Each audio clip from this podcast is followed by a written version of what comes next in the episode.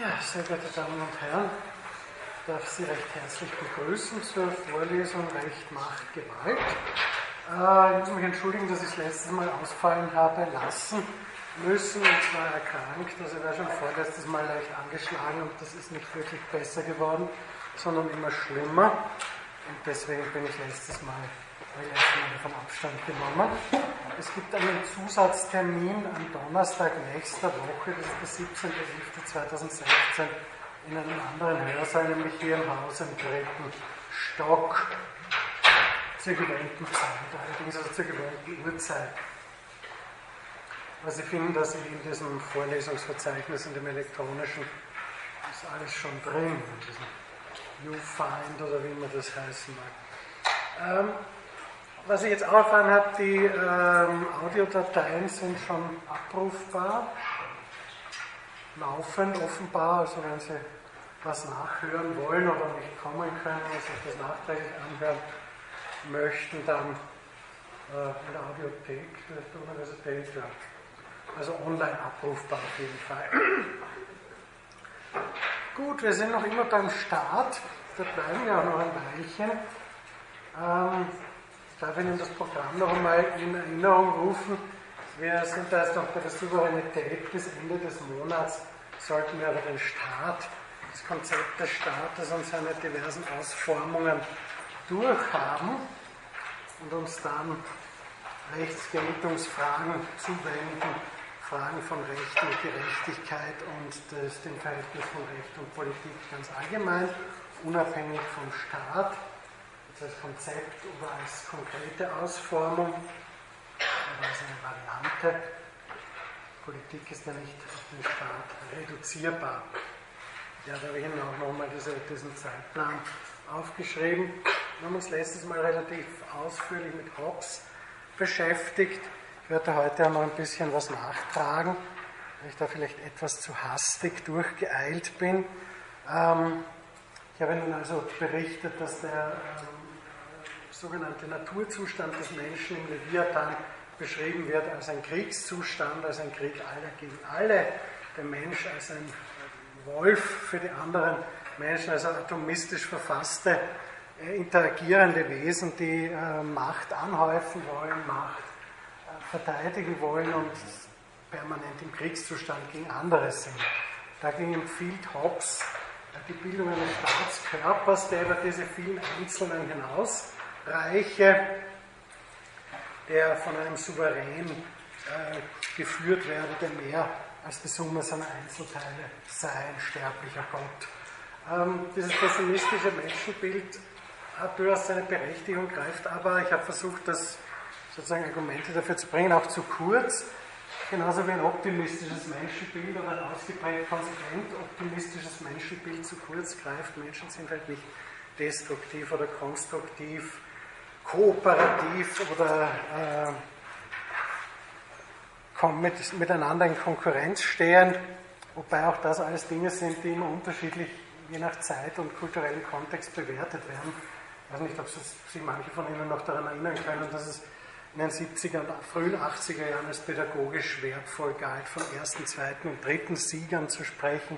Heute bewertet man kompetitive Interaktion weitaus günstiger als damals. Also das ist alles sehr relativ und abhängig von verschiedenen Faktoren. Ich habe Ihnen das kantische Modell anempfohlen. Ähm, aus so krummem Holz, als woraus der Mensch gemacht ist, kann nichts ganz Gerades geschnitzt werden. Also es sind immer diese Ambivalenzen, die eigentlich eine größere Rolle spielen als die, das Gutsein oder Böse sein oder gewalttätig sein, aggressiv kann auch vieles Verschiedenes sein. Ich habe es letztes Mal nicht gefunden, es ist erst Frage gekommen, es gibt eben auch einen klassischen äh, Einwand dagegen, der sehr früh bei Locke gekommen ist, auch bei anderen. Das heißt, die Menschen für solche Narren zu halten, dass sie sich zwar bemühen, den Schaden zu verhüten, der ihnen durch Marder oder Füchse entstehen kann, aber glücklich sind, ja es für Sicherheit halten, von Löwen verschlungen zu werden. Also dieser Souverän, dieser Leviathan, dieser sterbliche Gott, der ist ja dann am Ende womöglich noch viel schlimmer als alle anderen zusammen und hat auch die Macht, das auszuagieren. dagegen kann man eigentlich nicht viel einwenden. Das Modell von Hobbes hat diesen, diesen, dieses logische Defizit. Er geht eben davon aus, dass diese, äh, dieser Souverän mehr ist als diese atomistischen Einzelnen und er bringt an einer Stelle des Leviathan ein rechtstheoretisches äh, Argument, das ganz interessant ist, das ich Ihnen an anderer Stelle eigentlich vorstellen wollte, aber von dem ich meine, dass es hier auch ganz gut passt. Äh, nämlich, ich bringe das dann noch im Zusammenhang mit Rechtsgeltung. Ich habe das ja in, der, in, dem, in diesem Überblick schon angedeutet. Das Recht, das gilt, konkret gilt vor Gericht, dass äh, Sie zu einer Strafe verurteilt oder Ihnen irgendwas zuspricht, eine Leistung zuspricht, das finden Sie ja nicht im Gesetzbuch, sondern das wird durch Interpretation ermittelt und Interpretation ist für Recht ganz entscheidend, ganz wichtig. Auch viele Juristinnen und Juristen behaupten, es gebe immer eine richtige Auslegung einer, einer Rechtsnorm und alle anderen seien falsch. Das ist natürlich äh, ein, ein, eine, ja, ein, eine Chimäre, denn ähm, es gibt nicht die eine richtige Deutung von, von Texten und, der, und, und, viele falsche. Es gibt halt immer mehrere, die vertretbar sind und solche, die ganz absurd sind. Und im rechtlichen Kontext muss das auch nicht bedeuten, dass die ganz absurden nicht doch auch Gegenstand einer herrschenden Rechtsmeinung werden. Aber das kommt dann, das, auf das kommen wir zurück im Kontext mit dem Thema Rechtsgeltung.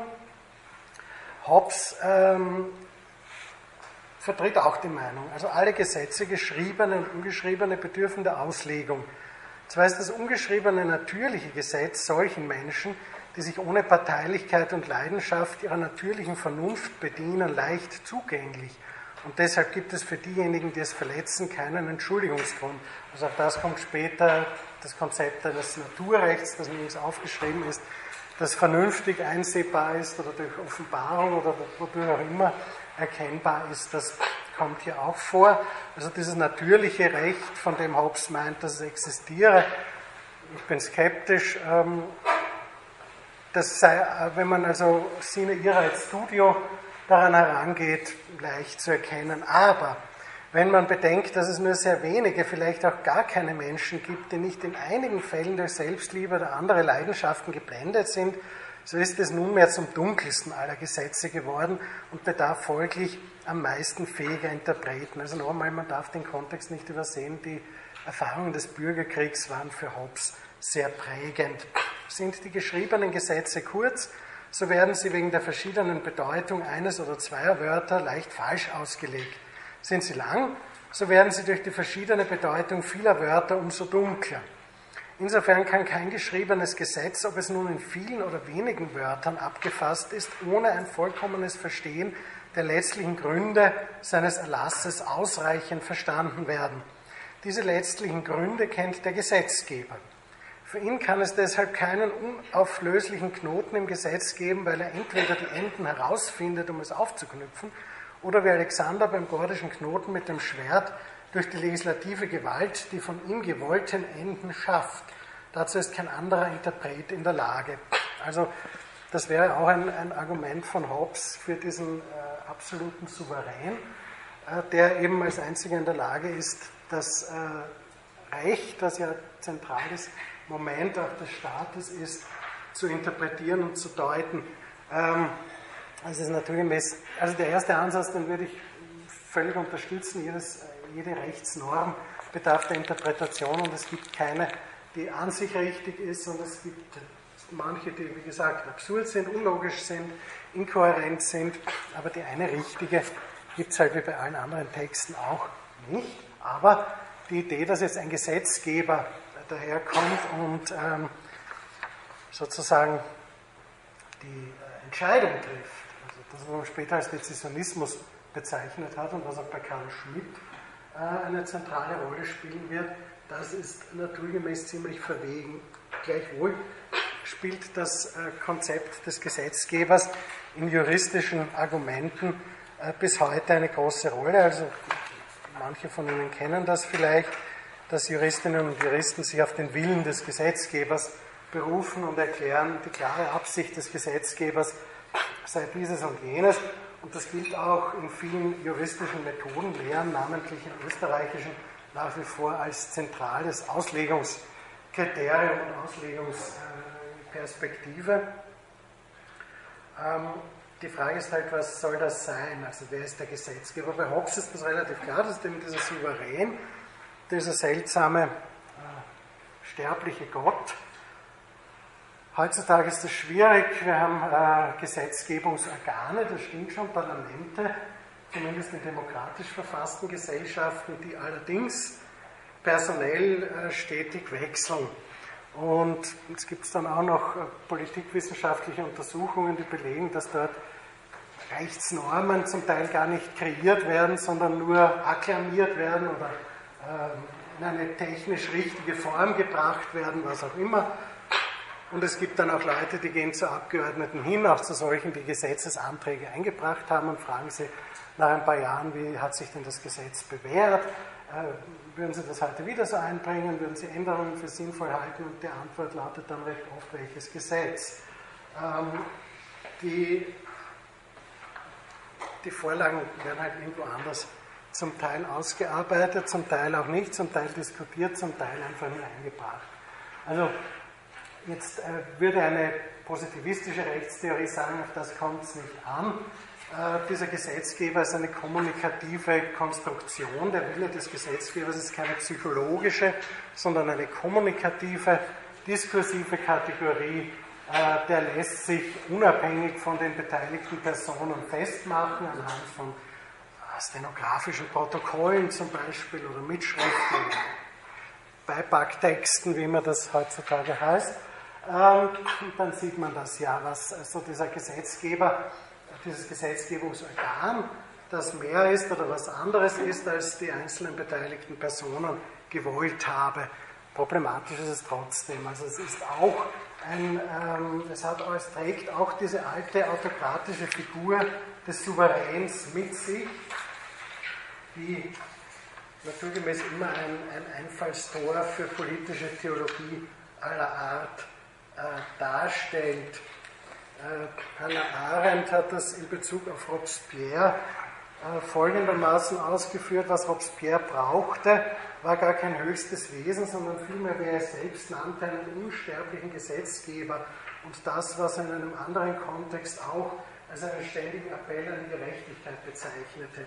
Er durfte in den Begriffen der Französischen Revolution gesprochen, einer immer gegenwärtigen, transzendenten Quelle der Autorität jenseits des politischen Raumes, die nicht mit dem allgemeinen Willen der Nation oder der Revolution zusammenfiel, so sollte eine absolute Souveränität der Nation Souveränität verleihen und eine absolute Immortalität der Republik, wenn nicht die Unsterblichkeit, so doch eine gewisse Dauerhaftigkeit und Stabilität. Hannah Arendt über die Revolution. Ähm, also dieses Modell des Gesetzgebers hat schon diesen metaphysisch-theologischen ähm, Beigeschmack und hat ihn auch nicht ganz verloren. Äh, vor allen Dingen, wenn man jetzt das, das, die Idee also von Legitimität und Legalität, die ja da auch angesprochen wird und im Kontext der Französischen Revolution genauso wie danach eine zentrale Rolle gespielt hat. Wir werden das heute auch noch bei Hegel äh, beobachten können, ist also da irgendwie immer mit angesprochen und klingt da immer irgendwie mit. Wir kommen auf den Gesetzgeber zurück, eben im Kontext von Rechtsgeltungstheorien, später dann äh, im zweiten äh, thematischen Block dieser Veranstaltung. Wir uns dann auch mit anderen Vertragstheorien, also Hobbes äh, geht ja davon aus, dass sich die, diese sich bekämpfenden Individuen letztlich einem Souverän unterwerfen. Locke und Rousseau sehen das anders, sie haben das auch entsprechend dargetan und ich hoffe, Sie haben auch diese äh, Literaturhinweise in den Folien dann gefunden, also wenn Sie das weiterführen interessiert, dann auch mit weiteren Lektüremöglichkeiten. Äh, ja, äh, gibt es dazu von Ihrer Seite irgendwelche Rückmeldungen, Fragen, Kritikpunkte, Ergänzungen? Dann äh, komme ich jetzt zu einer anderen Staatstheorie, die äh, zumindest eine geraume Zeit lang sehr einflussreich war. Und zwar, wir werden das sehen, ähm, die Möglichkeit ähm, der Auslegung da auch unterschiedliche Varianten zulässt. Das ist die Staatstheorie Hegels. Ich werde Ihnen da jetzt keine äh, Hegelsche Spezialvorlesung halten, äh, sondern ich beschränke mich jetzt in dem Zusammenhang darauf, äh, die Überlegungen von Hegel in ähm, den Grundlinien der Philosophie des Rechts oder Naturrecht und Staatsrecht in Grundrisse in Bezug auf den Staat kurz vorzustellen. Ich werde dann noch einmal zurückkommen auf Hegel im Kontext des Naturrechts, auf den gleichen Text. Ich werde ganz kursorisch versuchen, für die, die mit Hegel nicht vertraut sind, äh, ganz grob ähm, wesentliche Strukturen seiner, seines äh, Denkens zu skizzieren, wenn man das sonst überhaupt nicht versteht, was in dem äh, Text drinsteht.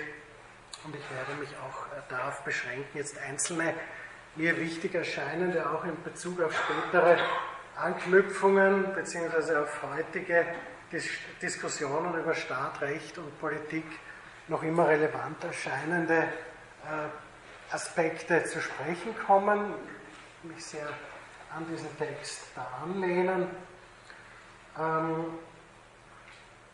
ich habe Ihnen das letztes Mal schon erzählt, dass Hegel vielfach einer zum Teil nicht gerechtfertigten Kritik unterzogen wurde, dass ein Verherrlicher des autoritären preußischen Staates sei. Es gibt schon einige Passagen in diesem Buch, die ja sehr etatistisch sind oder sehr etatistisch anmuten, die auch von einigen seiner Schüler, sogenannten äh, Vertretern des Linkshegelianismus, dann entsprechend kritisiert worden sind, also Marx, Feuerbach und andere andere äh, Richtung der Hegel-Interpreten, äh, der sogenannten Rechtshegelianer, also gerade im politischen Bereich, haben diese Positionen, die da von Marx und anderen kritisiert worden sind, besonders gut gefunden und verstärkt. Wie auch immer, der Text gibt natürlich sehr viel mehr her, als ich Ihnen da jetzt in, dieser, in diesem kurzen Überblick ähm, darlegen kann. Aber es ist, ich glaube, es ist ganz sinnvoll, einige Positionen, die Hegel darin vertritt, zum Staat sich anzuschauen und zu vergegenwärtigen und auch die Frage zu stellen, inwieweit das weitergewirkt hat oder bis heute weiter wirkt.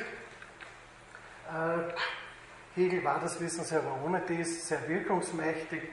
Ähm, die politische Philosophie hat sich vielfältig ausgewirkt.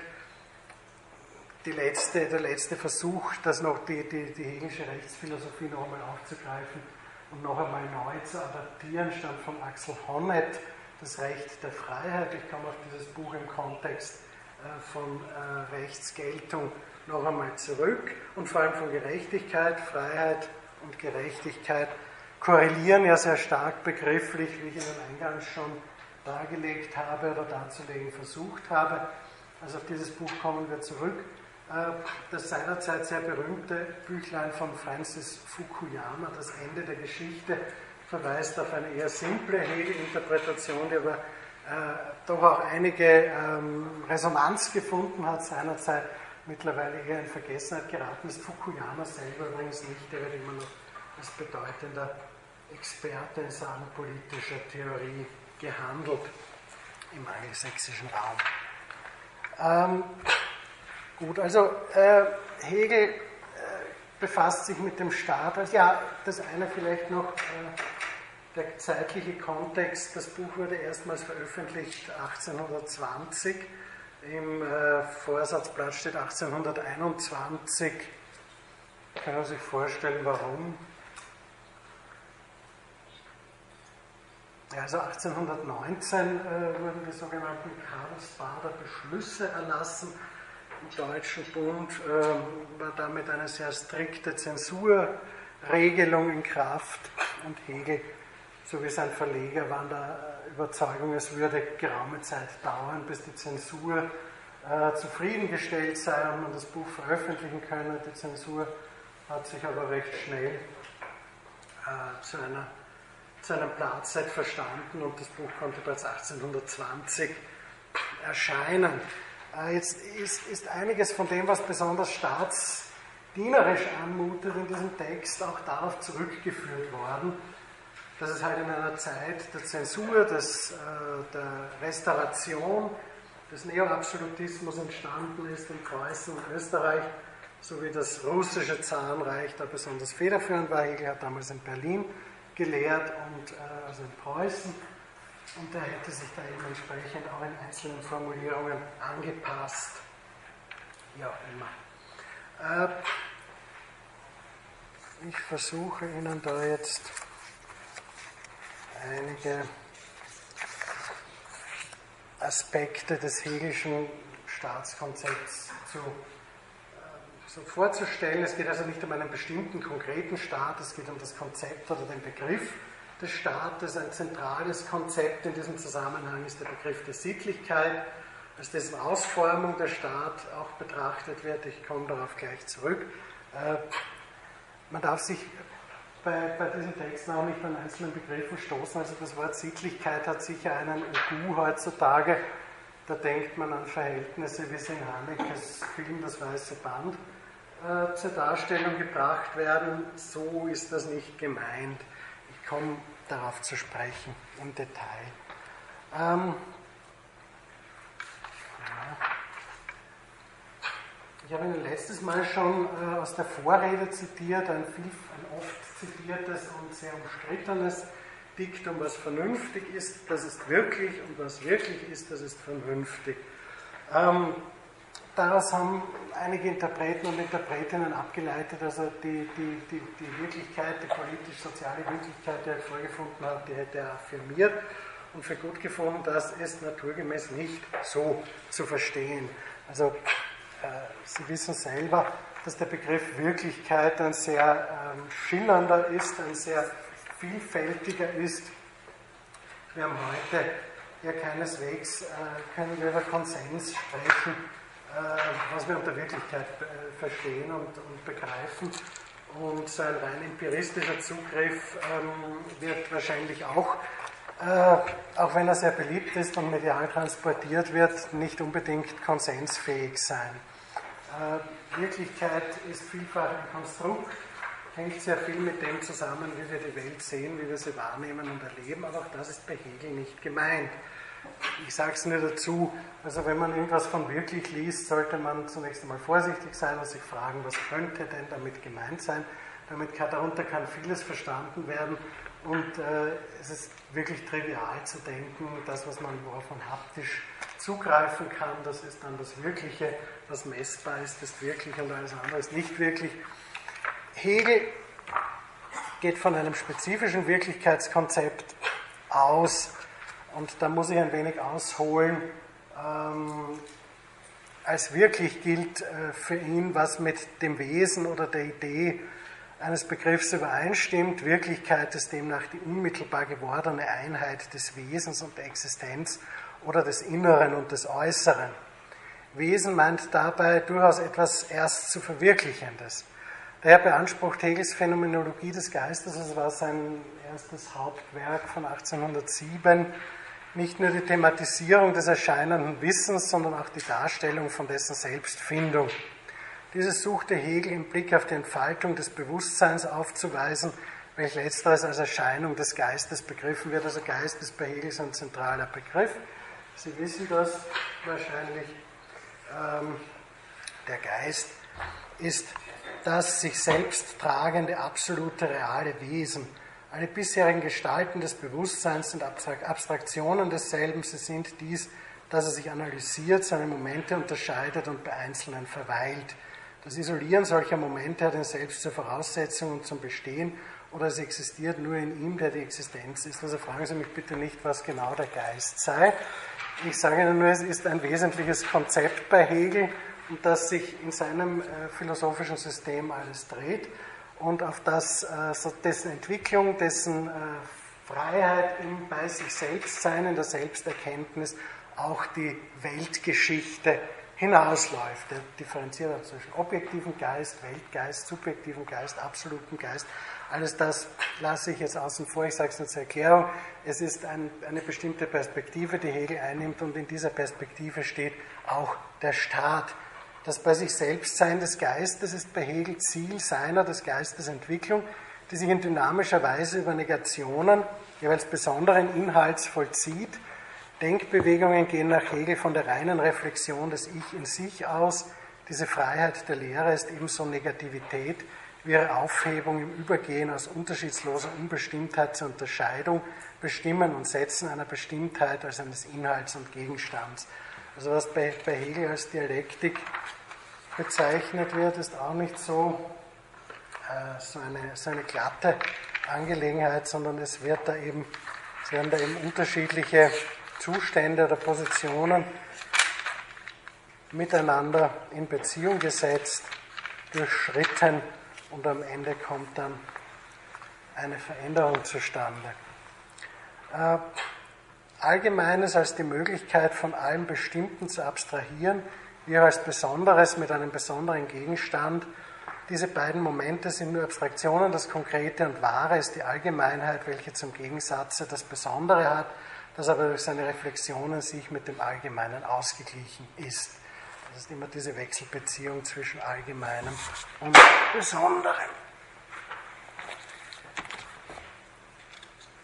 Ja, der einzige Gedanke, den eine philosophische Geschichtsbetrachtung mitbringe, also Geschichte ist bei Hegel sehr wichtig, das kommt auch am Ende dieses äh, Buches über die Grundlinien der Philosophie des Rechts, ähm, dass Geschichte einer bestimmten, also die Geschichte der Menschheit einer bestimmten, einem bestimmten Verlauf, einer bestimmten Entwicklung, Folge in deren äh, Zuge sich der, der Geist sozusagen auf sich selbst zubewegt, sein Bewusstsein entfaltet und irgendwann frei bei sich selbst anlangt. Und der einzige Gedanke, den eine philosophische Geschichtsbetrachtung mitbringe, sei daher der einfache Gedanke der Vernunft, dass die Vernunft die Welt beherrsche, dass es also auch in der Weltgeschichte vernünftig zugegangen sei. Ich komme darauf noch zu sprechen, auch das ist ja durchaus ambivalent.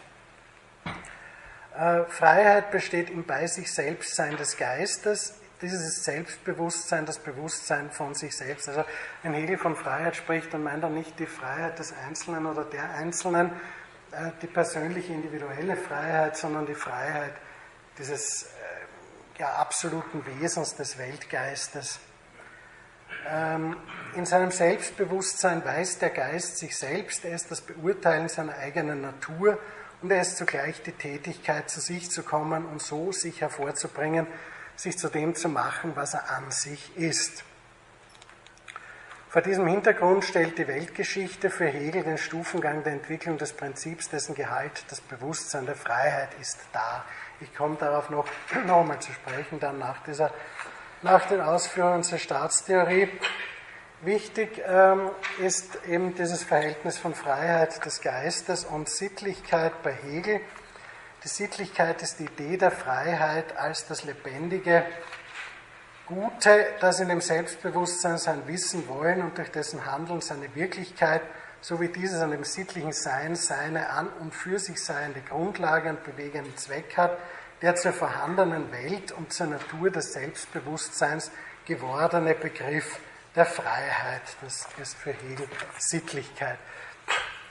Wenn man das in modernere Sprache übersetzen würde wollen und sich diesem ähm, abgeschlossenen Welterklärungssystem trotzdem entziehen würde, mögen, dann könnte man sagen, dass es vielleicht nicht das absolute bei sich selbst sein einer metaphysischen Entität darstellt, um die es geht, aber und der Staat ist eben äh, der zur vorhandenen äh, Welt und zur Natur des Selbstbewusstseins äh, gelangte Begriff der Freiheit. Also in dem, im Staat verwirklicht sich das für Hegel besonders deutlich in der Idee des Staates, nicht in einem konkreten Staat. Dann könnte man heute runterschrauben und sozusagen ein paar, ein paar Gänge herunterschalten und sagen, naja, es geht halt in irgendeiner Form um äh, eine normative Grundlage dieses Staates, die mehr sein soll als eine bloß juristisch-technische Verfassung oder mehr sein soll als bloße Organe in einem Staat, sondern äh, ja, eine, eine, eine moralische Basis haben soll.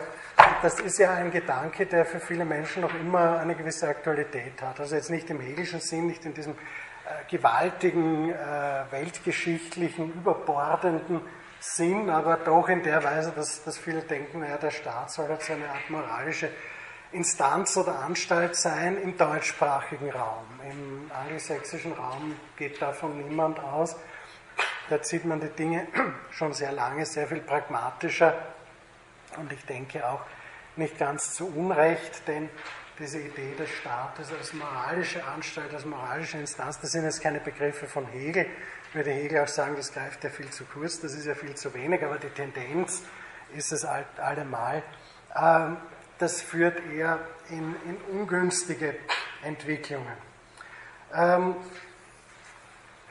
ich komme jetzt nochmal auf diesen Gedanken der Sittlichkeit zurück, weil das eben zentral ist äh, für, die, für die Hegelsche Staatstheorie. Und das kommt auch immer wieder vor.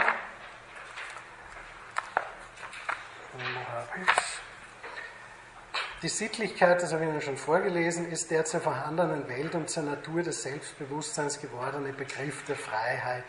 Das objektiv Sittliche ist das an die Stelle des abstrakt Guten tretende durch die Subjektivität als unendliche Form konkrete Substanz und unter Substanz versteht Hegel die objektive als vernünftig unterstellte Ordnung, die hier zugleich von der Subjektivität, vom subjektiven Bewusstsein der Individuen differenziert wird, aber zugleich akzeptiert und gewollt werden kann.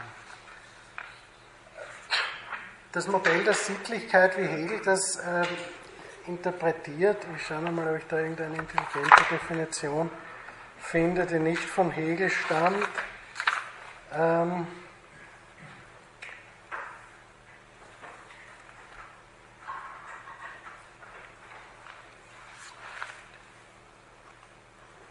ja, das finde ich jetzt nicht, das macht auch nichts. Wir kommen ohnehin darauf zurück.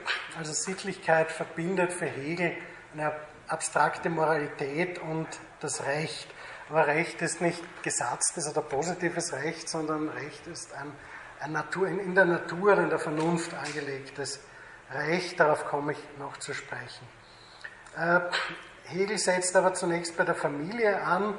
Äh, diese sei äh, Ausdruck der natürlichen Sittlichkeit. Sie hat als unmittelbare Substantialität des Geistes seine sich empfindende Einheit die Liebe zu ihrer Bestimmung die Liebe ist aber Empfindung, das heißt die Sittlichkeit in der Form des Natürlichen und bei der natürlichen Sittlichkeit können nicht stehen geblieben werden. Äh, Hegels Ausführungen zur Familie, für alle, die das interessiert, das sind halt sehr, ja, wir würden heute sagen, chauvinistisch, patriarchalisch äh, und setzen durchaus etwas absolut oder etwas, eben etwas zur Norm, das eine historische ähm, Hervorbringung, eine historisch kontingente Angelegenheit ist. Hegel behauptet eben zum Beispiel im Unterschied zum Mann bestehe die Bestimmung des Mädchens wesentlich nur im Verhältnis der Ehe. Im Abschnitt über das Vermögen wird ausdrücklich dem Mann die Disposition und Verwaltung des Familienvermögens zugeschrieben. Also das ist alles recht konservativ und im Geist der Zeit gehalten. Auch ein, jetzt nicht wahnsinnig überraschend, aber dennoch auch etwas, das man wissen und berücksichtigen sollte. Also auch dort, wo man diesen Sittlichkeitsbegriff heute adaptieren möchte, wäre es durchaus von Vorteil, sich die einzelnen Implikationen desselben in seiner konkreten Ausformung anzuschauen. Die bürgerliche Gesellschaft ähm, behandelt äh, oder dort äh, ist einerseits, also das ist der zweite, die zweite Ebene dessen, was, was Hegel als Sittlichkeit bezeichnet nach der Familie. Dort geht es um das System der Bedürfnisse, also Wirtschaft, die Rechtspflege, das bürgerliche Recht und drittens Polizei und Kooperation, also Zünfte und dergleichen.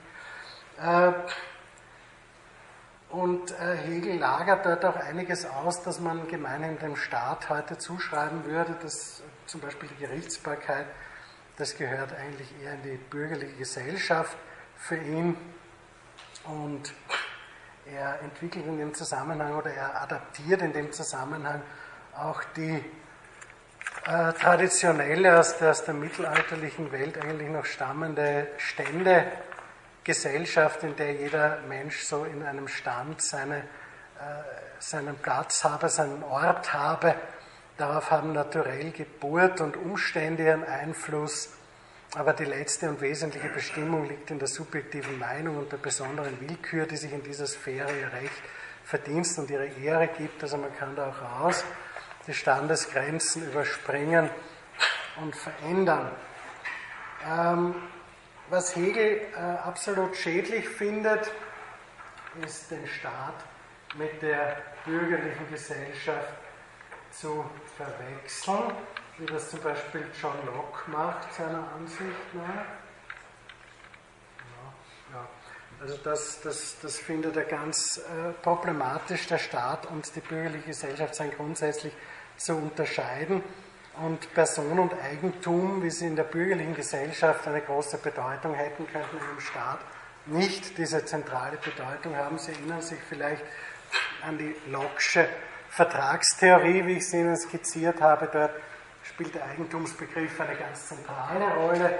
Wird er verletzt, so haben die Bürgerinnen und Bürger eines Staates auch die Möglichkeit, ihren Souverän zu entsorgen, weil er seinen Vertrag mit ihnen gebrochen hat. Also in dieser Theorie äh, von Locke, auf die Hegel mehrfach kritisch Bezug nimmt, sind gerade die Eigentumsverhältnisse und die bürgerlichen äh, wirtschaftlichen Interaktionsformen von entscheidender Bedeutung für die Konstruktion des Gemeinwesens. Für Hegel verhält sich das nicht so, weil der Staat eben einer ganz anderen Dimension der Sittlichkeit äh, gehöre. So, jetzt hoffe ich doch, dass ich da das finde, was ich mir rausgeschrieben habe. Ja, der Staat.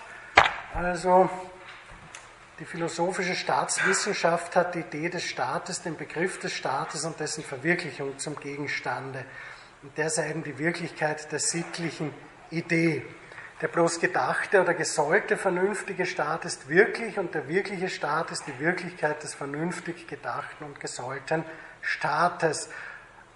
Eben nicht ein konkreter Staat, sondern der Staat an sich, die Idee, der Begriff des Staates, der aber mehr ist als jetzt eine, eine begriffliche Konstruktion für Hegel, sondern eben eine spezifische Wirklichkeit hat, die eine höhere Validität aufweist als jetzt irgendeine empirische Wirklichkeit, was immer jetzt unter empirischer Wirklichkeit verstanden werden mag. Ich stelle Ihnen dann noch ein paar Texte online dazu, ich will das jetzt nicht in extenso ausfalten, aber natürlich sind unterschiedliche Wirklichkeitsbegriffe auch heute durchaus gängig und vernünftig und vertretbar und ein einfacher, simpler Reduktionismus auf eine wie immer gedachte Theorie ferne Empirie wird es halt auch nicht sein. Bei Hegel ist die Perspektive ganz woanders, also mit Empirie hat das wenig zu tun. Da geht es um eine Idee, die sozusagen eine, eine, eigene, eine eigene Wirklichkeitsdimension aufweisen soll. Ähm, es gibt einen Zusatz relativ äh, früh in diesem in Paragraphen 258. Ich beziehe mich bei diesen Paragraphen immer auf die Grundlinien der Philosophie des Rechts. Der Staat an und für sich ist das sittliche Ganze, die Verwirklichung der Freiheit und es ist absoluter Zweck der Vernunft, dass die Freiheit wirklich sei. Der Staat ist der Geist, der in der Welt steht und sich in derselben mit Bewusstsein realisiert während er sich in der Natur nur als das andere seiner als schlafender Geist verwirklicht. Es ist der Gang Gottes in der Welt, dass der Staat ist. Sein Grund ist die Gewalt der sich als Wille verwirklichenden Vernunft. Also Geist ist Vernunft und drückt sich im Staat aus. Bei der Idee des Staats muss man nicht besondere Staaten vor Augen haben, nicht besondere Institutionen. Man muss vielmehr die Idee, diesen wirklichen Gott für sich betrachten. Äh, ja, also Hegel spricht da in diesem Zusatz, der allerdings erst posthum veröffentlicht worden ist, vom Staat als einem wirklichen Gott. Hobbes spricht nur von einem sterblichen Gott. Ähm, Hegels Staatsbegriff steht in der Dichotomie von Substantialität und Subjektivität, also diese Ambivalenz, die ich Ihnen eingangs schon äh, erläutert habe. Und in dieser, äh, in dieser Interaktion entwickelte er sich auch. Hegel zufolge ist der Staat als Wirklichkeit der sittlichen Idee ein Resultat. Ähm, der Staat ist Rechts- und Machtstaat, wobei Hegel den, den Aspekt des Rechts teilweise höher bewertet als den der Macht. Aber wir werden noch sehen, so einfach ist das mit Hegel und dem Recht auch wieder nicht. Ähm, für Hegel, äh, wie soll man sagen, äh, bündelt sich das Konzept der Sittlichkeit nachgerade in dem, im Staat und der ist der wahre Grund von Familie und bürgerlicher Gesellschaft, aus denen ein Gang äh, der Entwicklung hervorgegangen ist und deswegen ist der, der, der Zweck des Staates bei Hegel also nicht jetzt irgendwie die, das Eigentum zu befördern oder die, die Grenzen oder die Macht eines einzelnen Staatswesens, sondern sittliche, äh, die Wirklichkeit der sittlichen Idee. Die Sittlichkeit ist die Idee der Freiheit und das wiederum für Hegel das zu sich selbst kommen des Geistes. Ähm,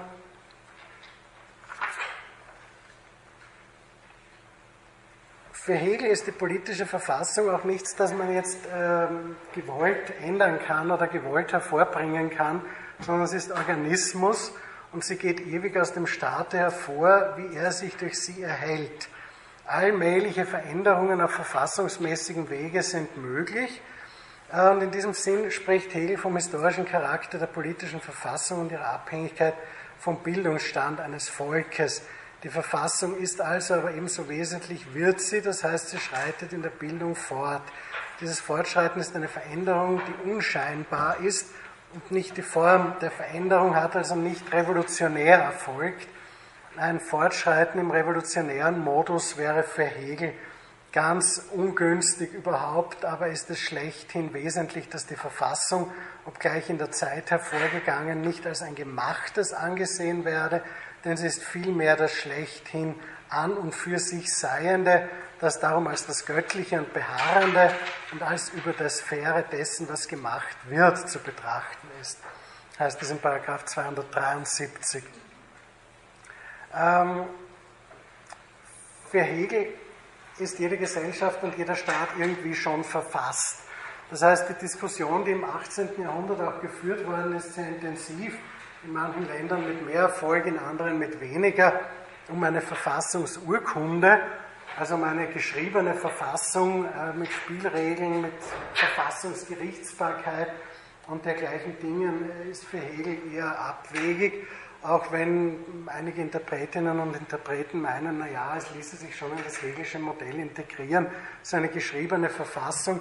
Aber eigentlich ist Hegel der Meinung, dass es in, in jedem Staat irgendeine Form von Verfasstheit gäbe. Also irgendwelche Spielregeln gibt es ja, irgendwelche Strukturen gibt es, nach denen sich Menschen verhalten und nach denen Herrschaft ausgeübt wird. Das ist übrigens eine interessante Parallele zu rechtspositivistischen Positionen, die auch der Meinung sind, wie zum Beispiel die von Hans Kelsen, dass äh, jede, jedes, jeder Staat, jedes Gemeinwesen über eine Verfassung verfüge, sofern er über, Rechts, über eine Rechtsordnung verfüge, weil es dort immer ähm, Normen geben müsse, die äh, regeln, wie Rechtsnormen erzeugt werden, weil andernfalls könne ja nicht beurteilt werden, ob die Rechtsordnung technisch korrekt abgewickelt wird. Das ist auch nicht das, was Hegel meint.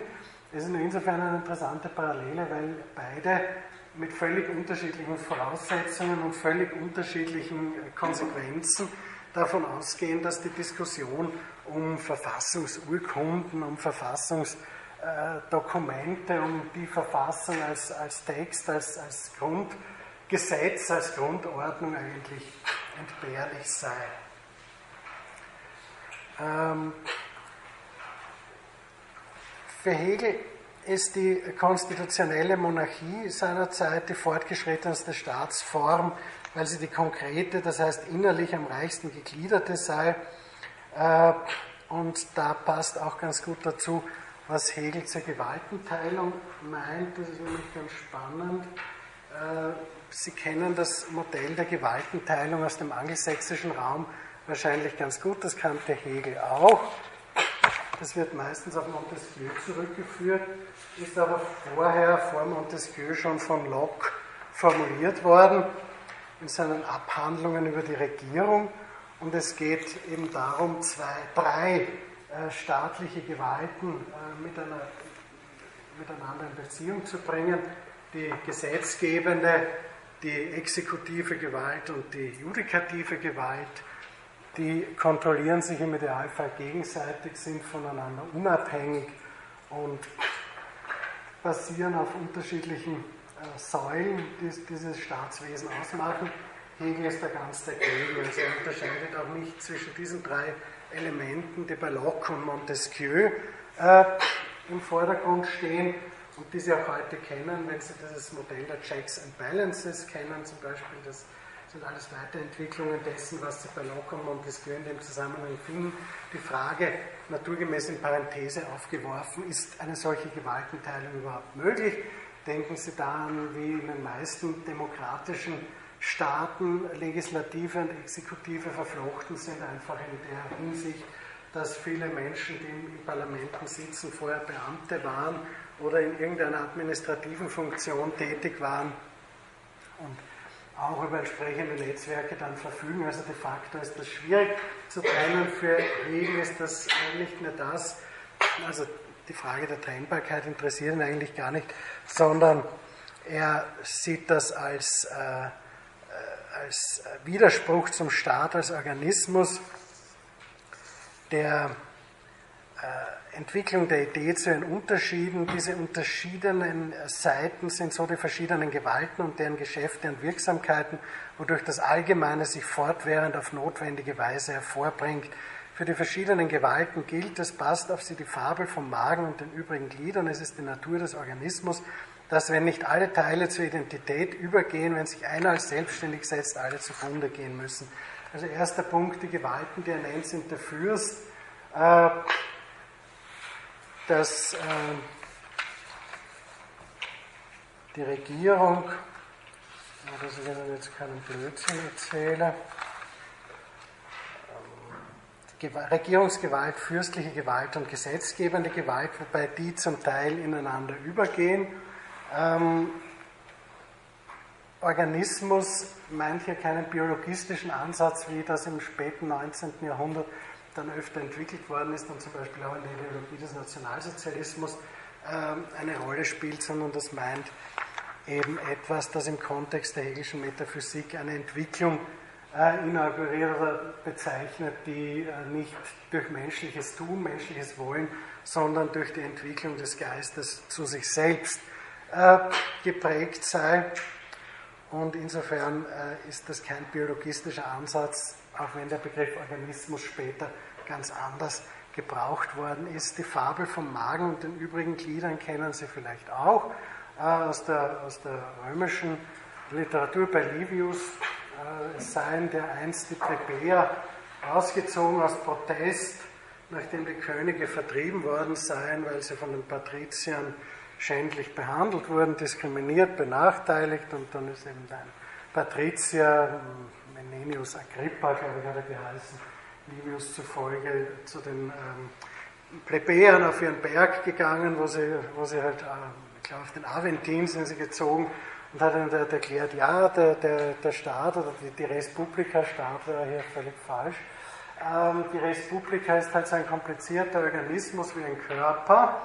Äh, da gibt es den Magen, der ist zentrale, ist ein zentrales Organ und alle anderen äh, Körperteile versorgen den Magen, aber dadurch leben sie ja auch ganz gut. Und insofern äh, sei es schon richtig, dass der Magen eine bestimmte privilegierte Position hätte, aber die anderen profitieren ja auch und partizipieren ja auch. Und insofern sei das auch recht gut und die Plebejer hätten das dann auch eingesehen. Man darf das nicht überschätzen, diese Geschichten, weil also auch bei Livius ja eine Ideologie transportiert wird, äh, Stichwort früher Prinzipat, augusteische Herrscher, Herrschaftsideologie und dergleichen mehr. Ich komme darauf zu sprechen im Kontext der Naturrechtstheorie. Darf sie, nur, darf sie nur darauf hinweisen, wenn Sie das nicht kennen, dass das naturgemäß hochproblematisch ist, weil es nicht nur Ungleichheit, die in jeder Gesellschaft existiert, sondern auch Ungleichberechtigung ähm, äh, zu legitimieren sucht und das ist ja nun eher ein Problem. Äh, die fürstliche Gewalt ähm, ist eben der Magen gewisser, gewisserweise äh, bei Hegel und äh, der Fürst repräsentiert oder ist der Staat. Er gibt ihm gewissermaßen die Persönlichkeit, seine Gewissheit seiner selbst. Ähm, fragt man, welches die Aufgabe dieser Instanz im politischen Organismus sei, verweist Hegel auf das Ich will des die Beratungen und Erwägungen abschließenden Beschlusses. Es ist, Zitat Hegel, bei einer vollendeten Organisation des Staates nur um die Spitze formellen Entscheidens zu tun und man braucht zu einem Monarchen nur einen Menschen, der Ja sagt und den Punkt auf das Ja setzt, denn die Spitze soll so sein, dass die Besonderheit des Charakters nicht das Bedeutende ist.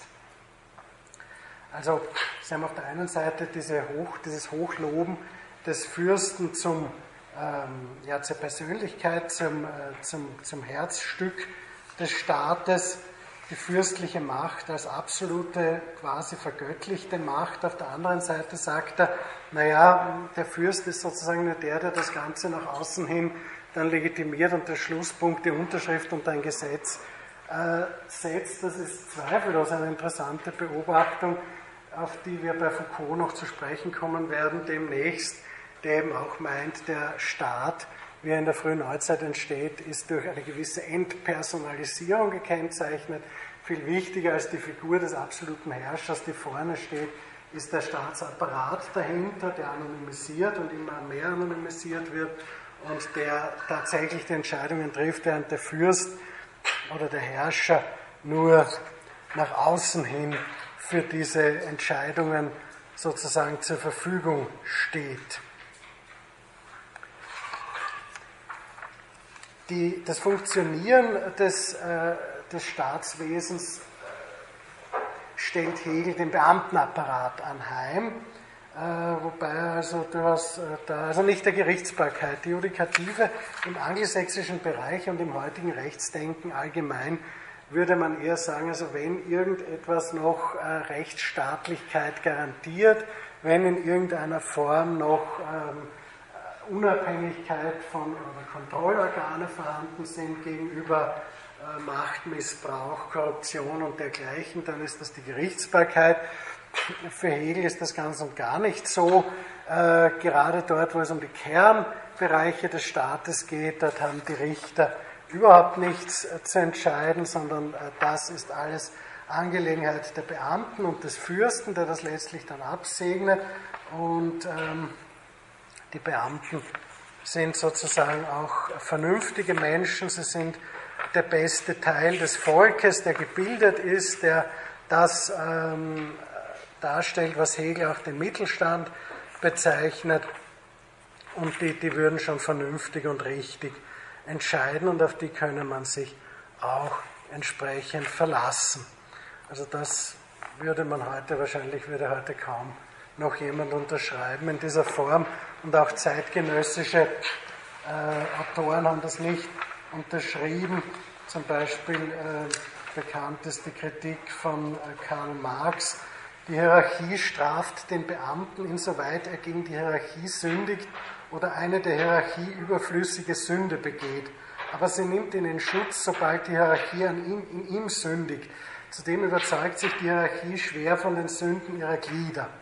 Also Beamte sind halt Teil eines Systems, eines Apparats, sind abhängig von Weisungen, sind auch von ihrem eigenen Verständnis her nicht äh, zu irgendwelchen Entscheidungen wirklich befugt und ermächtigt während ja eine unabhängige Gerichtsbarkeit, so wenig unabhängig es in der Praxis auch sein mag, doch eine andere Kategorie darstellt. Für Hegel gehört das Feld der Judikative in die bürgerliche Gesellschaft. In Privatrechtsstreitigkeiten sei selbst der Fürst äh, den Gerichten unterworfen, aber nicht dort, wo es um den Kern des Staates, des, der staatlichen Verwaltung, der Verfasstheit des Staates, der Interaktion von Staaten untereinander gehe. Dort hätten die Gerichte nichts zu sagen und dort wird man heute sagen, dass wahrscheinlich die Gerichte am notwendigsten beigezogen werden müssen, wenn überhaupt noch irgendwie, ähm, irgendwie bestimmte Grenzen einer entgrenzten oder wieder entgrenzten staatlichen Gewalt gezogen werden können oder sollen. Denken Sie an die vielen rechtsfreien Räume in Lagern wie Guantanamo, wo sich mehrere US-Regierungen sehr intensiv bemüht haben, die Gerichte außen vor zu halten, damit sie dort schalten und walten können, wie sie gerne möchten. Ähm, gut, das ist also die hegelische Gewaltenteilung. Fürst, Regierung äh, und ähm, Exekutive sind die staatlichen Gewalten, die aber auch miteinander interagieren können und sollen in einzelnen Bereichen, ansonsten aber nicht das Modell der Gewaltenteilung liberaler Prägung. Ja, weil der Geist in seiner unmittelbaren Vernünftigkeit und substanziellen Wirklichkeit im Staat Ausdruck findet, sei dieser auch die absolute Macht auf Erden. Wie es in Paragraphen 331 heißt, ähm, ja, was auch noch zu bemerken ist zur, zur fürstlichen Gewalt, ist die äh, Invektive gegen die Volkssouveränität, also die Idee der Volkssouveränität, auch wenn sich der, der Weltgeist in äh, der Entwicklung vieler Völkerschaften irgendwie ausdrücke, so ähm, sei doch die Volkssouveränität eine völlig wirre Vorstellung, weil das Volk ja gar nicht in der Lage sei, äh, eine vernünftige äh, zu vernünftigen Entscheidungen zu gelangen. Das könne eben letztlich nur der Fürst. Und hier bringt Hegel auch den Gedanken der Legitimität ein, wie er in, der, in, den, in den Beschlüssen des Wiener Kongresses ja ausdrücklich genannt wird. Nur die Erbmonarchie, Geburts- und Erbrecht machen den Grund der Legitimität als Grund nicht eines bloß positiven Rechts, sondern zugleich in der Idee des Staates aus. Und deswegen dürfe auch nur die Philosophie diese Majestät des Monarchen denkend betrachten.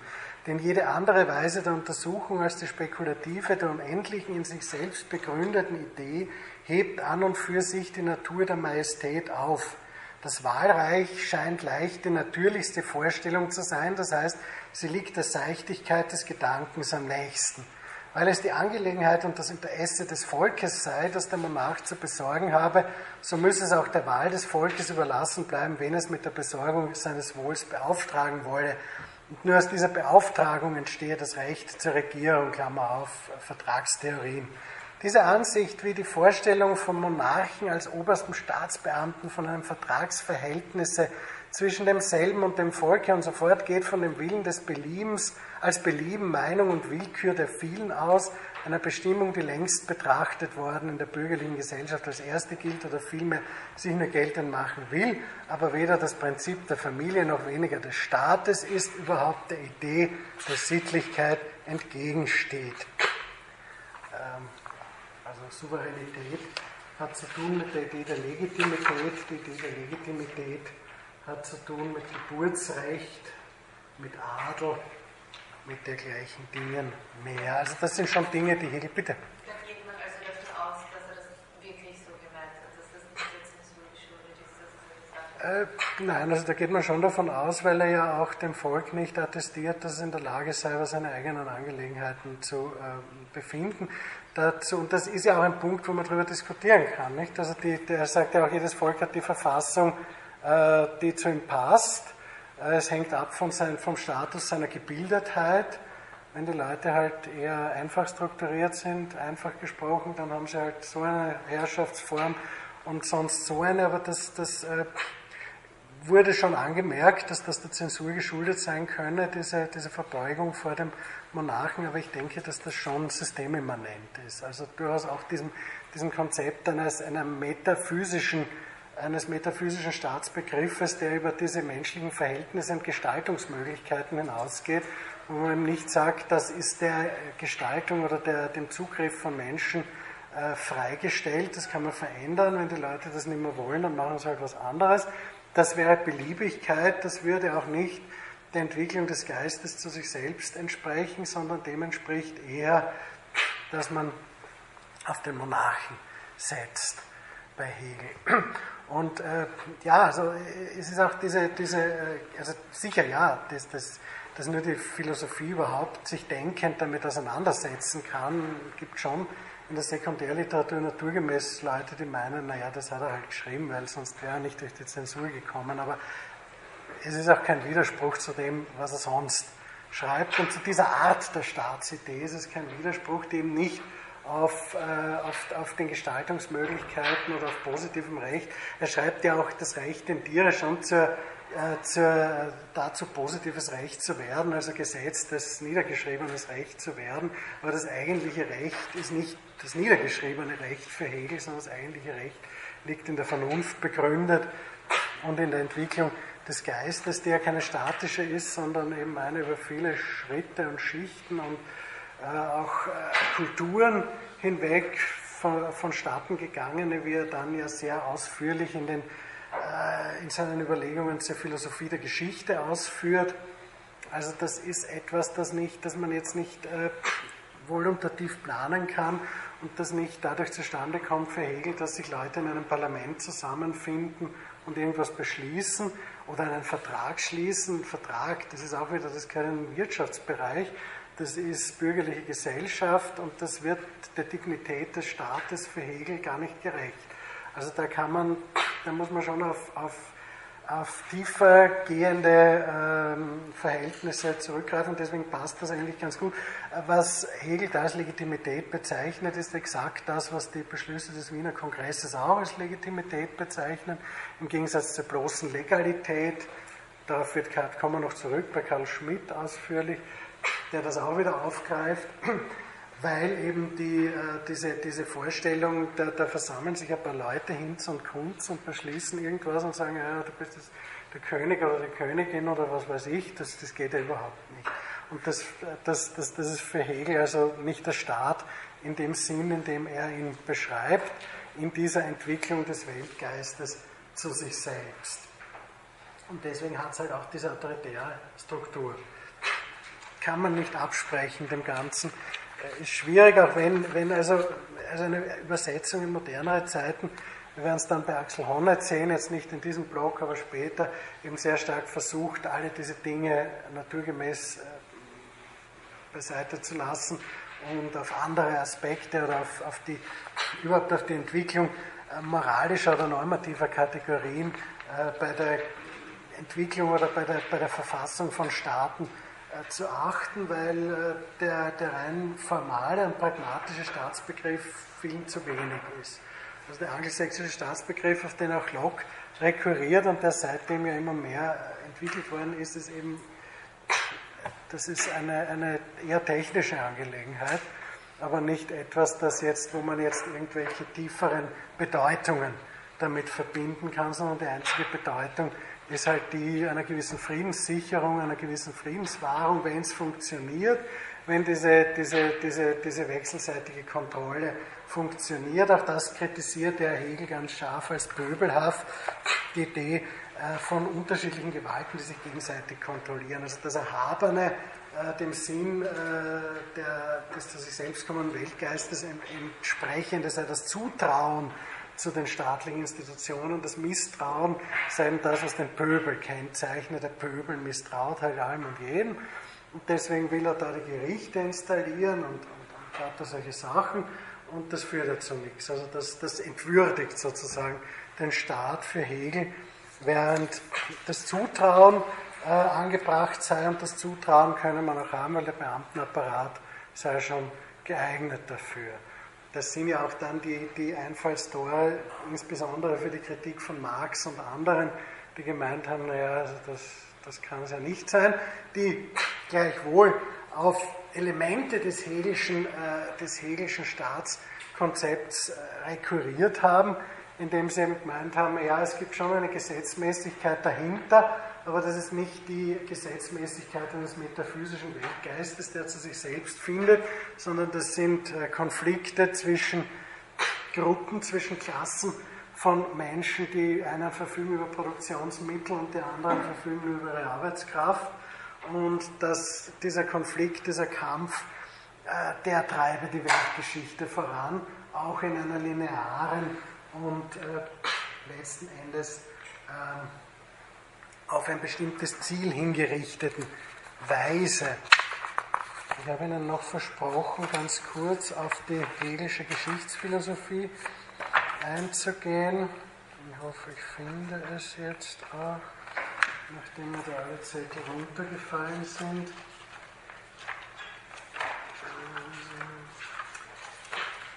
Also am Ende des, äh, der Abhandlung über die Philosophie des Rechts entwickelt Hegel seine Skizze einer Geschichtsphilosophie, die er dann später in einzelnen, äh, in, in, in einer elaborierten Vorlesung ausgefaltet hat. Diese Vorlesung, zu dieser Vorlesung hat er nicht selber ein Buch verfasst, aber da existieren Vorlesungsmitschriften.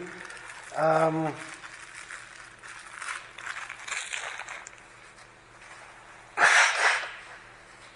Weltgeschichte im hegelischen Sinn ist also nicht eine bloße Aufeinanderfolge von mehr oder minder willkürlichen Ereignissen und Zusammenhängen, die sich vielleicht irgendwie partiell verdichten lassen, sondern das geht auf ein Ziel hin. Es geht eben darauf hin, dass der Weltgeist sich selbst finde. Und da komme ich äh, auch später noch auf ein, auf ein Konzept, das ich Ihnen jetzt vorher wieder unterschlagen habe, bei Hobbes, weil äh, dieses, dieses Modell des Souveräns, des absoluten Souveräns, letzten Endes immer auch diese alte äh, spätscholastische Idee einer absoluten göttlichen Macht inheriert. Also dieses Alleskönnen, was man will, auch sich selbst abschaffen. Deswegen hat sich auch vielleicht die spätscholastische Philosophie selbst abgeschafft, weil sie alles der völligen Kontingenz anheimgestellt hat. Und es hat eben einige Leute gegeben, vor allem in den 60er Jahren war das sehr populär, die gesagt haben, vieles von dem, was ähm, an, an, neuzeitlicher Philosophie generiert worden ist, also insbesondere äh, die Geschichtsphilosophie hegelischer Prägung, die sich an einem Prinzip, nämlich dem zu sich selbst kommen des Weltgeistes, durch verschiedene ähm, nach außen hin ganz grässliche Entwicklungen äh, Ausdruck schaffe, das sei nichts anderes als eine Adaption, eine Säkularisierung von theologischen Modellen, die eben auf eine, auf eine Heilsgeschichte hinauslaufen und das wird verweltlicht sozusagen. Ich denke, das ist hochproblematisch. Also Karl Löwit hat das zum Beispiel vertreten in dem Buch Meaning in History in Bezug auf Hegel. Also Hegel ist da, Hegel und Nietzsche sind da die Antagonisten in diesem Buch, das heute fast vergessen, fast in Vergessenheit geraten ist in den 50er Jahren oder in späten 40er Jahren erstmals erschienen, damals wahnsinnig intensiv diskutiert, bei Löwit in kritischer Absicht, bei anderen Autoren wie Erik Vögelin, durchaus affirmativer Absicht und auch bei Karl Schmidt, darauf kommen wir nächstes Mal zu sprechen. Aber für Hegel ist zum Beispiel also dieser, dieser Wust an Kriegen, die, die entstehen und Leute, die nur ihren persönlichen Interessen zu folgen scheinen, weltgeschichtliche Individuen wie Napoleon, äh, den er ja auch als Weltseele zu Pferd bezeichnet hat, zunächst noch mit Begeisterung, also Hegel war ja auch nicht immer äh, so staatstragend äh, gewesen, ähm, die äh, wissen gar nicht, was sie tun. Also in denen bringt sich nur der Weltgeist voran. Das sind sozusagen seine Agenten, die glauben, sie würden ihren eigenen Zielen folgen, aber in Wahrheit äh, nur die Weltgeschichte vorantreiben, mit dem Ziel eben des zu sich selbst kommen, zu sich selbst kommens des Weltgeistes. Ähm, ich werde Ihnen da auch einen kürzeren Text online stellen, weil ich glaube, das ufert zu stark aus, wenn ich Ihnen das im, im Detail erläutere. Aber dieser Begriff der welthistorischen Individuen, den will ich Ihnen doch äh, noch äh, sozusagen noch irgendwie nennen, weil der ist ja auch nicht mehr so bekannt. Ähm, Herr Hohn, äh, die glauben, sie, sie bringen ihre eigenen Ziele voran, in Wirklichkeit befördern sie nur die Entwicklung des Weltgeistes. Solch große Gestalt muss manche unschuldige Blume zertreten, schreibt Hegel poetisch, manches zertrümmern auf ihrem Wege. Äh, das Tun geschichtlicher Menschen kann aber nicht kritisiert werden. Wer das tut, wer das kritisiert, ist ein Kammerdiener, für den es keine Helden gibt. Äh, und in der, in der, in der physischen Welt sozusagen folgen, sie, folgen Kulturen aufeinander, in denen immer irgendwelche Prinzipien umgesetzt werden, die den Weltgeist immer mehr zu sich selbst und zu seiner eigenen Selbsterkenntnis bringen.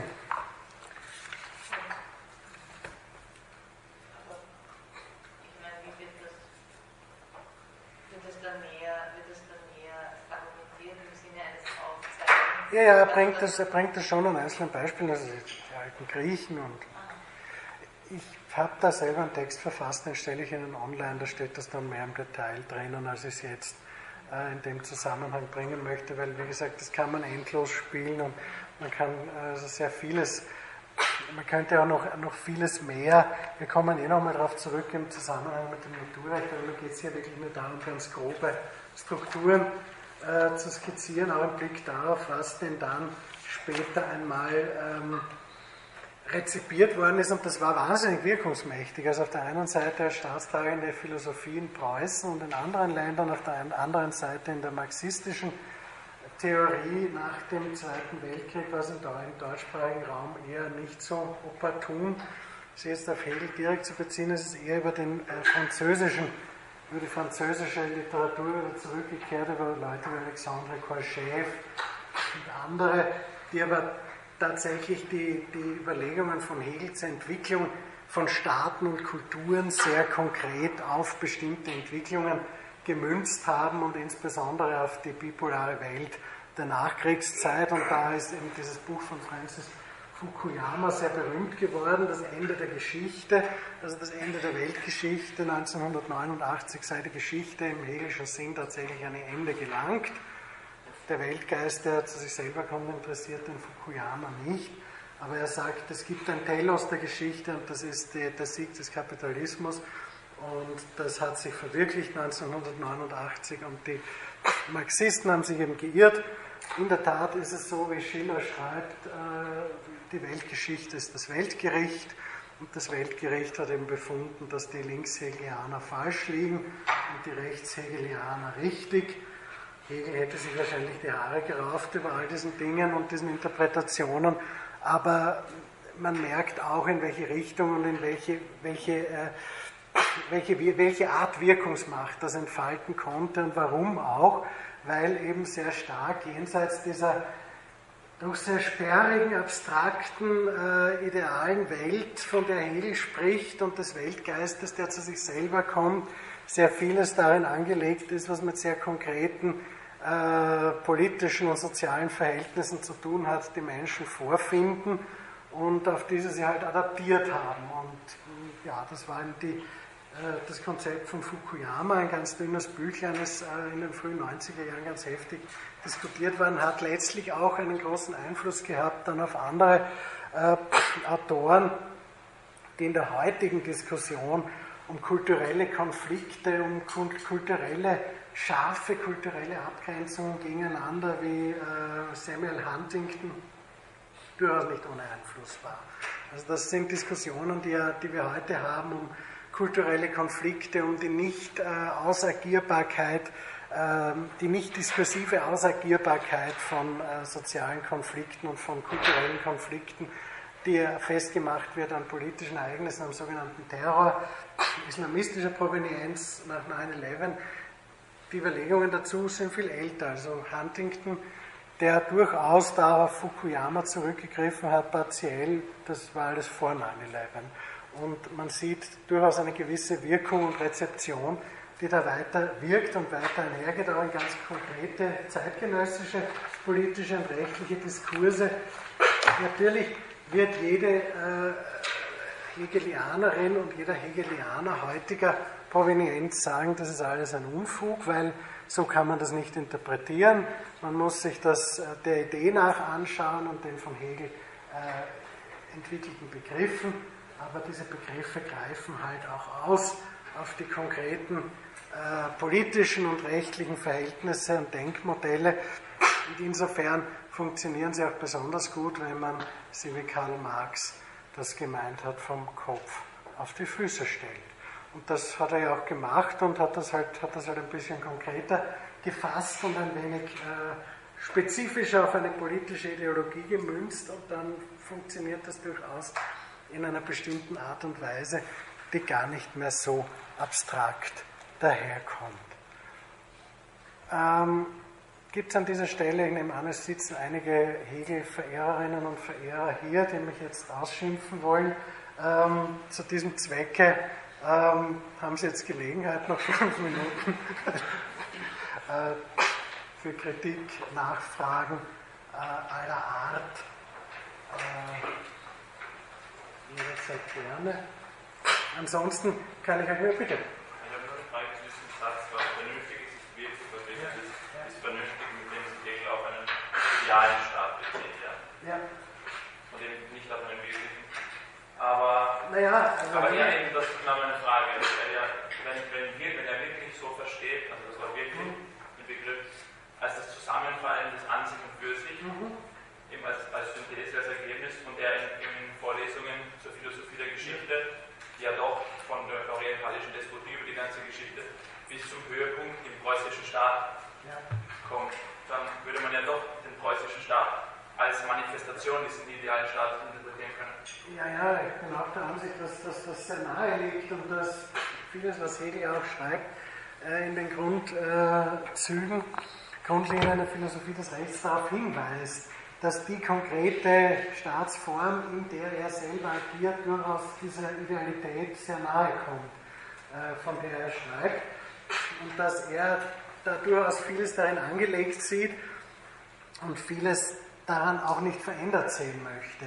Also Veränderungen langsam und im Detail und so schon, aber jeder Versuch eines Umbruchs, eines Umsturzes ist verwerflich, weil er eben der Sittlichkeit der Idee des Staates entgegensteht. Und ich glaube, der Versuch, äh, das auseinanderzudröseln, was, was man naturgemäß machen wird, wenn man Hegel heute äh, adaptieren will und, und sich heute als Hegelianerin oder Hegelianer bezeichnet, wird man nicht sagen, der preußische Staat ist, äh, ist, die, ist der zu sich selbst gekommene Weltgeist oder ist die, äh, die Idealität oder das, das Ideal dieses Staates, wie Hegel das meint, aber es, bei Hegel klingt schon so an vielen Stellen das, das legt sich durchaus nahe und deswegen ist ja auch diese Kritik äh, sehr früh gekommen und wird, wird also bei Henning Ottmann zum Beispiel in seiner äh, Geschichte des politischen Denkens äh, ist das der erste Satz, äh, dass äh, die Grundlinien der, der Philosophie des Rechts das meist missverstandene Werk von Hegel seien.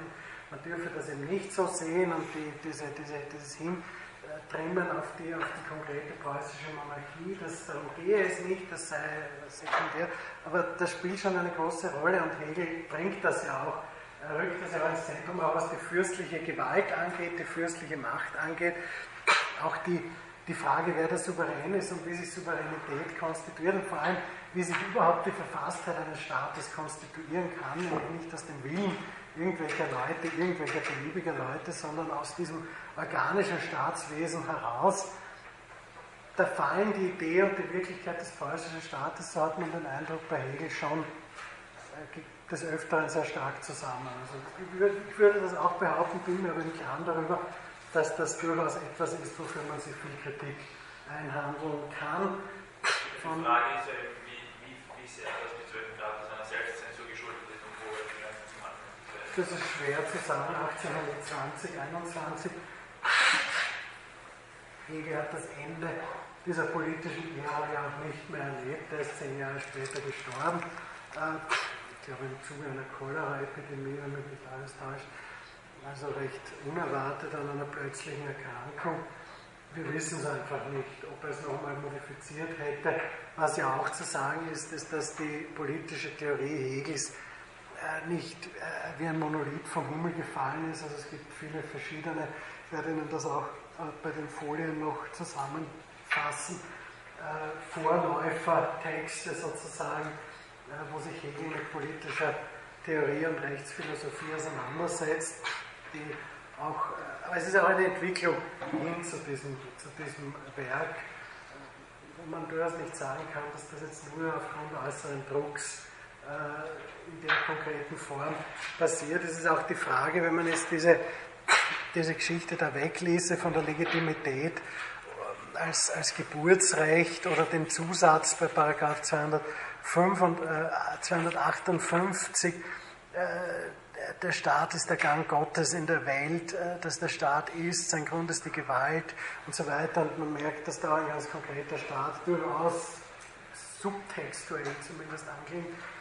Also wenn man das alles weglässt, es hat schon viel äh, der, mit dieser ideale Staat, wenn man ihn irgendwie konkret erfassen möchte mit dem konkreten preußischen Staat seiner Lebenswelt zu tun, würde ich behaupten. Wie gesagt, bin mir im Klaren darüber, dass man das auch ganz anders sehen kann und auch ganz anders darstellen kann. Aber ich glaube halt schon, auch im Blick auf die Rezeptionsmodi und auch im Blick auf die Wirkungsgeschichte ist das durchaus eine Sichtweise, die man zumindest nicht äh, unter den Tisch fallen lassen kann und ähm, die halt durchaus sehr stark in dem Text drinsteht.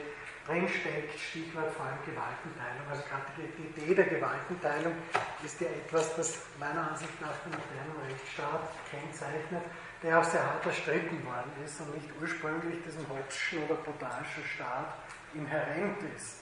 Der Souverän, der ist früh da, der, der absolut Mächtige, der quasi Göttliche, aber die Kontrollmodi, die halt nicht. Und ohne die gibt es keinen Rechtsstaat. Und gerade die will Hegel eigentlich nicht, die scheinen im Pöbelhaft zu sein. Und die scheinen in die Dignität des Staates als einer sittlichen Veranstaltung oder des, äh, sozusagen als höchste Form von Sittlichkeit gerade zu untergraben. Gut, dann würde ich sagen, schließen wir für heute, weil es kommt dann noch eine Veranstaltung herein. Der nächste Termin ist heute in einer Woche. Ich hoffe, Sie wieder zahlreich begrüßen zu dürfen und dann gibt es nächste Woche einen zweiten Termin am Donnerstag in einem Hörsaal im dritten Stock hier. Ich danke Ihnen.